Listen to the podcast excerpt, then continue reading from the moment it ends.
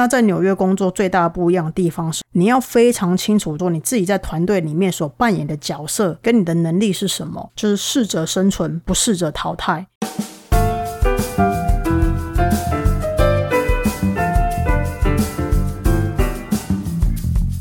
Hello，欢迎来到 Happy Halloween。我是想要突破舒适圈、正在发展新职业、发现艺术新趋势的室内设计师、转做风格师的 Win。今天是自说自话系列的 Win Win 聊生活之设计人在纽约生活、考托福、留学、找工作。讲讲，听到这个聊生活，是不是觉得比较轻松了？那我想应该有很多人想知道说纽约生活到底是什么样子。那我们今天就来细聊一下纽约生活吧。其实你们看哦，像台北、纽约、伦敦、香港这些呢，其实都属于一线城市。但是其实都会生活其实差蛮多的啦。而且每个人选择过生活的方式不一样。就像我喜欢在一线城市里面种花种草，过农夫的生活。可是呢，你要我在俄亥俄当农夫，哎，我才不要嘞！就完全没兴趣，有没有？在俄亥俄就要养牛、养羊，对不对？我觉得呢，每个人选择过生活的方式，其实跟他的个性有关呐。那等一下我会分享说我在纽约的学生生活，然后当然还会说一些小撇步，比如说像是申请学校，然后如何在纽约找工作等等。那我觉得有需要的人呢，可以拿纸跟笔写下来，或者是说你们可以把这一集分享给有需要的亲朋好友，比如说谁谁谁以后要想要出国留学的，或是谁谁谁以后想要去纽约玩的，可以分享给他们。好，那我们就直接开门见山啦。那之前安第一集的时候，有很多朋友写信给我，那问我说：“哎，考托福难吗？然后如何拿到托福的好成绩？”也有人问我说：“哎，您怎么办到连 basketball 都不会拼？那你就有勇气可以出国？” 好了，开玩笑啦。那首先我们就先来聊一下出国留学，然后聊一下托福这件事好了。有没有人很好奇说，到底谁适合出国留学呢？那大家的答案就是啊，当然只要你有钱就可以出国念书嘛。但是我觉得哈，这个不是问题，因为你有钱的方式有很多种啊。你你可以满十六岁就去半工半读，然后存钱念书。那你也可以跟你的亲朋好友借钱，或者说你可以去就学贷款，跟银行借钱出国念书。你也可以申请奖学金出国念书。我觉得钱这部分不是最大的困难呐。所以如果你问我谁适合，我会说。只要有心的人适合，没错，就是有心，人人都可以当食神的道理是一样的。那如果说你是想要出国去外面交朋友啊、拓展人脉啊，或者什么家族事业，那在这一集我就不讲。那过去呢，只要是设计类科或是艺术类科的学生，你只要选美国的学校，其实你只要把托福考好就好了。那英国的学校的话是考雅思，托福跟雅思的考试方式是不一样的。那我不知道现在制度有没有改，毕竟。我十年前考的嘛，然后那托福呢？它其实它就是对电脑进行听说读写的测验。那托福单字里面有一些人会觉得很难很深，要特别去背一些奇奇怪怪单字，像是什么黑猩猩啊、长臂猿啊、小丑鱼啊、解剖内脏啊、科学啊、月球之类的这些专有名词。那其实你们不需要被它吓到，那你只需要记得这些专有名词的长相。那通常呢，你只要记得它的长相，你就会念。会听，自然而然你就会拼了。反正你就是硬记下来，把他们的样子记下来就好，然后短暂记忆就好。因为未来你在入学之后，你不会叫你同学黑猩猩嘛，对吧？这也太奇怪的称谓了吧。好，那背单字的方式其实蛮简单的。像我们以前十年前我们会做字卡，现在呢手机这么方便，你其实你就可以把你不熟的单字批在你的手机的记事本里面，然后你们常常看它，每天睡觉前多看看。把这些不熟的单字当做是你们的男朋友、女朋友，每天睡前看一下，那多看几遍，其实你就会记得他的长相，然后常常去念他，常念他，你就会记得他的音。重点是你在考试的时候遇到不认识的单字，千万不要慌，千万不要紧张，你就是猜就对了。你可以去看他的前后文，然后去猜他的意思。所以呢，我要给考英文的人一个最实在的建议：你只要掌握这两个字，你就一定能够考得好分数。这两个字就叫勤劳，没错，就是你要拼命的念，因为你看哦，像在考托福的时候，你的生命目的就只有一个，就是考到你要的成绩，其他的都不重要。然后像美国学校啊，它的入学门槛最低的成绩它是八十分以上，那有些学校它会要求九十分、一百分、一百一十分的都有。那主要还是看你学校它的要求的语言能力在哪里。好，那接下来那就是很实际的问题啦。如果你考过托福之后，你要怎么样去选学校呢？我在准备托福考试之前，我有去过一趟纽泽西，然后念了三个月的语言学校。为什么我选纽泽西呢？因为那边华人很少。如果你想要让你的英文在短时间进步的人，请你把自己丢在一个没有华人的地方。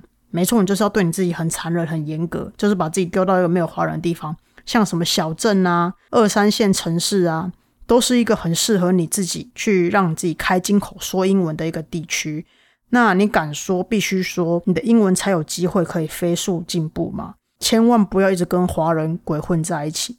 记得哦，你去念语言学校是让自己的英文变好，不是去交朋友的。那你如果真的要交朋友，就麻烦请你多跟一些阿拉伯人交朋友。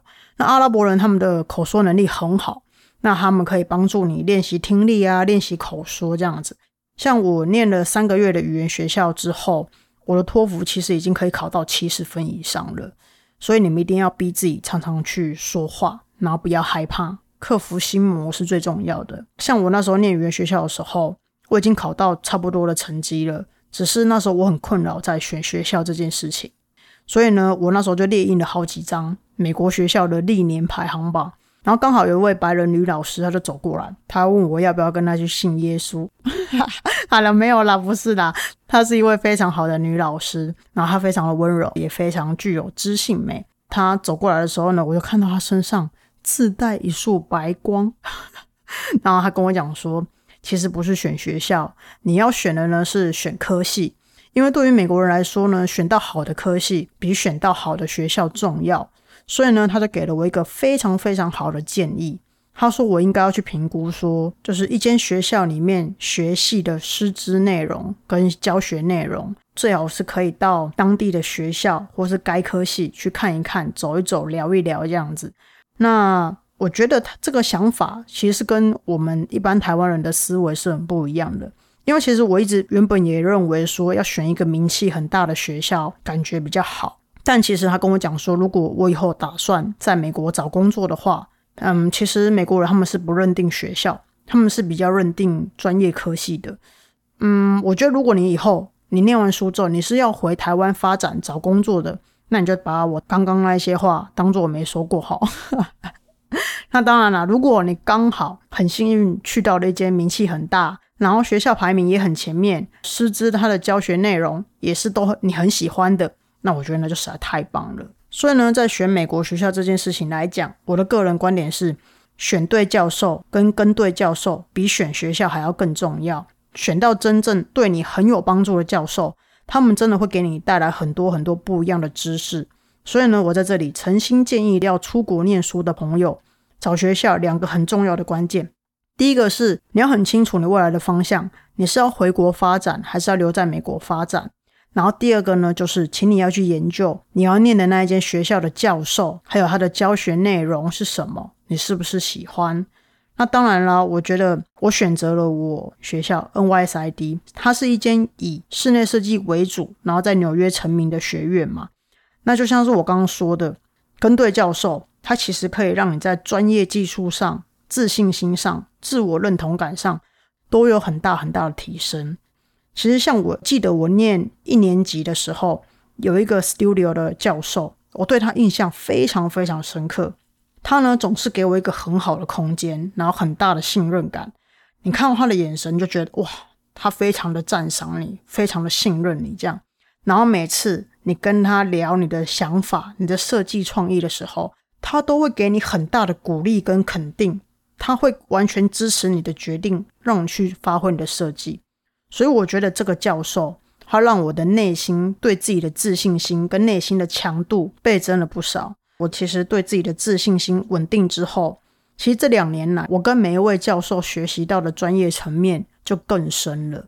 然后有时候其实自己去做一些研究啊，或者说自己去做一些哲学上的报告的时候，也对自己比较有自信一点。像我有一些同学，一一些美国白人，他们上台做报告的时候，哇！每个都风度翩翩的，然后讲话呢也没有在害怕了，完全都展露出他们对自己作品的自信心。我觉得那个是从小美国教育就已经给他们，让他们做他们自己，然后接受他们自己的那个氛围。那但是我们不一样，毕竟我们是留学生，所以我们去到那个环境之后，才慢慢学习。诶，原来我也可以做到有这样子的自信，跟我这样子的风度，上台的时候有这样子的风采。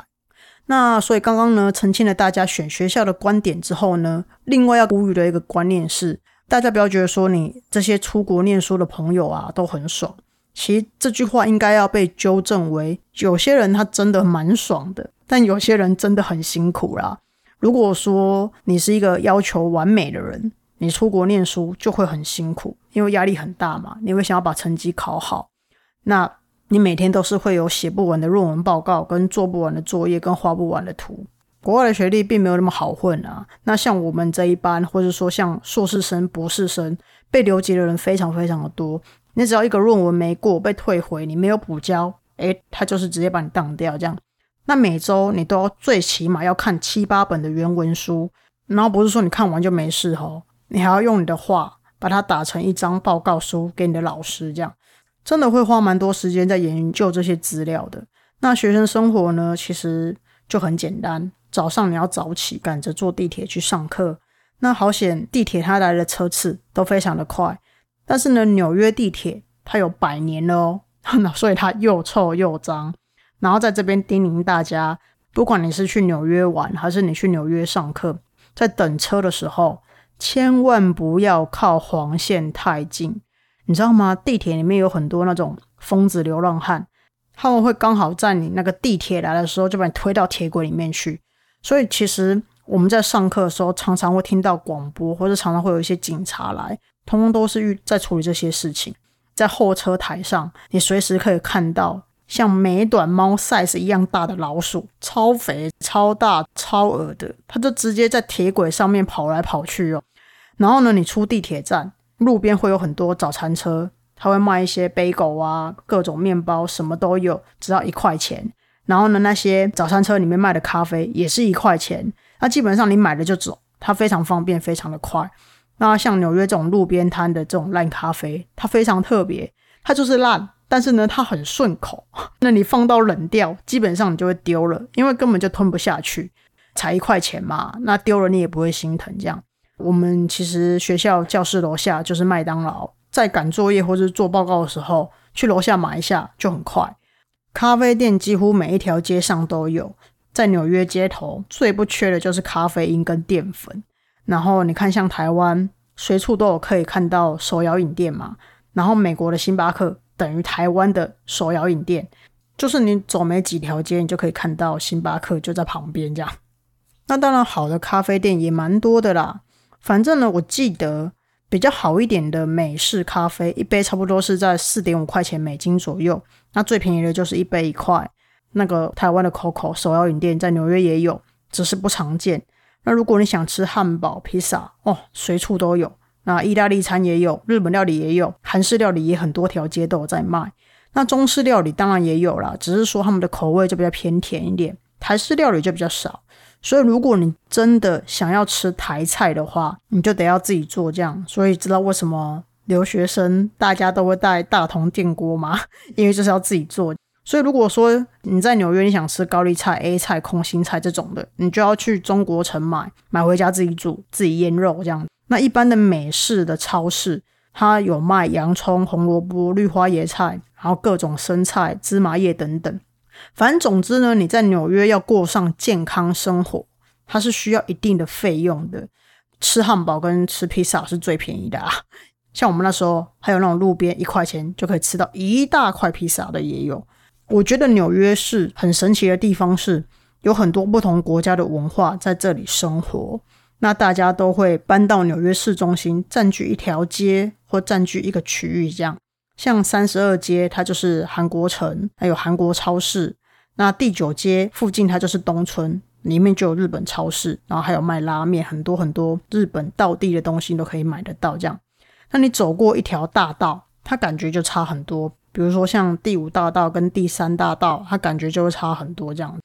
那在我学生生活里面，我觉得我个人最喜欢的就是第三大道，因为对于我来讲，第三大道有很多咖啡厅可以去喝，很方便呐。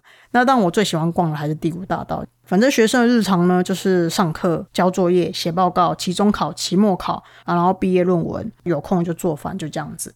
那一年级下学期的时候，你就要开始准备二年级的毕业论文的主题。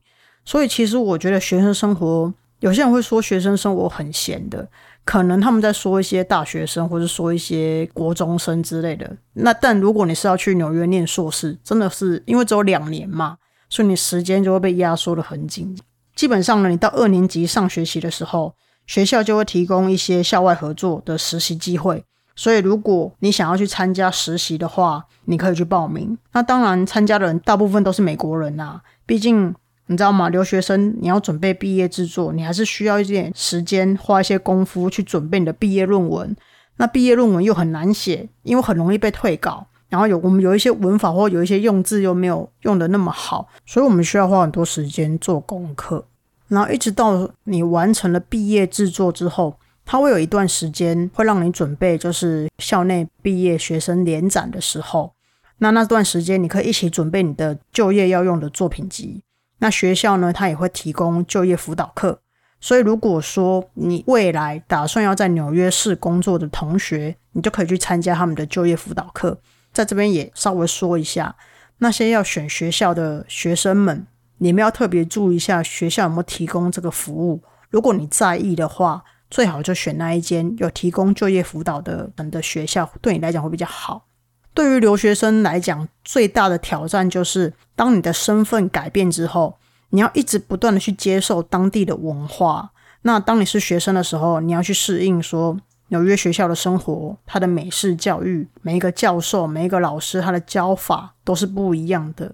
当你要结束这个学生身份的时候，根本就不需要有人去提醒你，你自然而然就会知道说你在纽约找工作竞争非常非常的激烈，你知道吗？因为这个地区它是聚集了很多来自四面八方的精英在跟你抢饭碗、抢工作。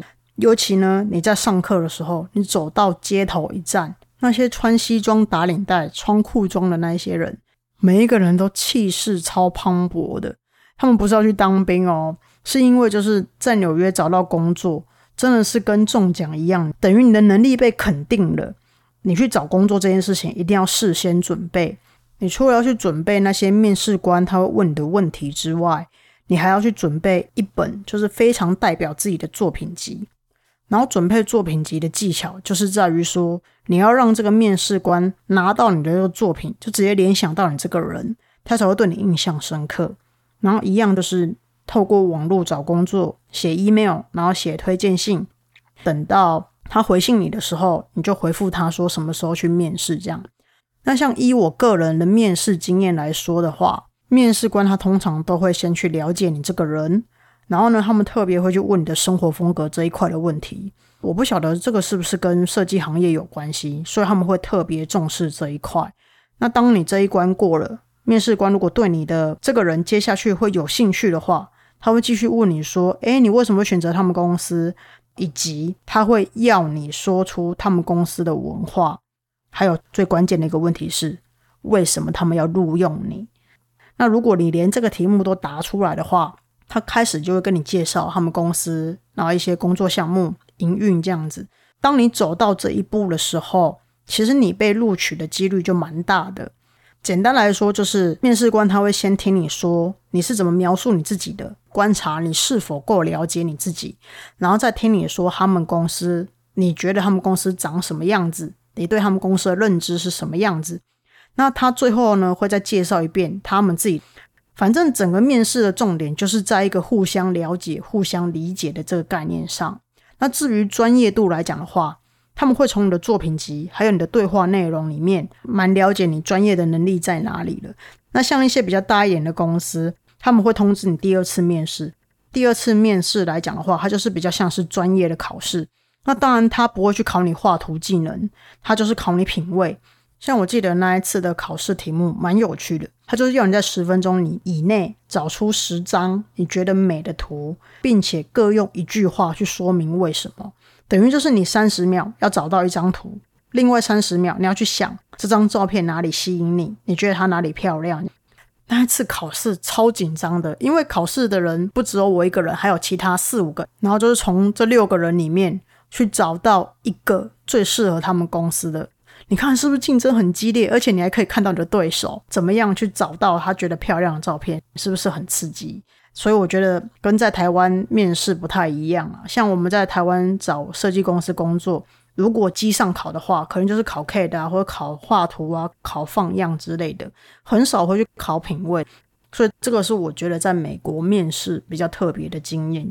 那我在纽约待过两间公司，一间规模比较大，那一间就是规模比较小。那很有趣的事情是说，每一间公司它的文化差非常非常的多，因为每个老板他的种族背景还有他的专业职案项目都不太一样，那这势必会影响到公司的文化内容。所以你只要换一个工作，你就要重新去适应这个公司不一样的背景。然后我从第一间公司换到下一份公司的时候，我的状况是被挖角过去的。那从第二间再被挖回第一间。所以就如同我刚刚所说的，留学生找工作本来就比较难一点。你除了要去适应国外的一些文化之外，你还要去适应不同公司内部的文化。所以呢，通常都是会在找到下一份工作才会去换，不然就是被挖角过去的。很少，我觉得啦，我认识的人里面都不会让自己有空窗期太久。那原因就是纽约的房租实在太贵了，你只要一个礼拜没有工作。那个烧老本的状况是非常非常可怕的，他根本没有机会让你有时间在家里好好休息，慢慢找你喜欢的工作才去做。没有，他就是你每天都是在烧钱这样。所以呢，脱离学生生活之后，你眼睛一打开，你就是为了生计在努力。那通常你只要有工作做，走在路上会非常有自信，因为你是打败了很多竞争者，你才得到这个机会的。那在纽约工作最大的不一样的地方是说，你要非常清楚到说你自己在团队里面所扮演的角色跟你的能力是什么。记得一句话，就是适者生存，不适者淘汰。你只要一松懈了，一失误了，别的留学生或是实习生他就会立刻取代你。所以我以前老板他只跟我讲过一句话，他说：“你如何确保自己有饭吃，确保自己不被换掉，就是每天每天都要努力的让自己变成一个。”有用的人，让团队需要你。然后最重要的是说，你要对自己要有危机意识，你还要学习跟不同种族的人合作，因为你的同事们也是来自于四面八方的人才跟人种。好啦，最后给想去曼哈顿找工作的人良心建议：我觉得去到不同的地方，都要尊重自己跟他人的差异性，然后最重要就是要接受你自己，珍惜每一个案子。也珍惜每次的团队合作，你就有办法在全世界最竞争的城市存活下来，是不是听起来很累人？所以呢，在台湾工作是不是很幸福了？我觉得大家都要好好珍惜目前的生活。然后，如果你想不开，真的想要去曼哈顿工作的话，请好好保重哦。如果你跟我一样想要突破舒适圈，想要做点不一样改变，要记得继续追踪收听我的节目哦。谢谢大家，拜拜。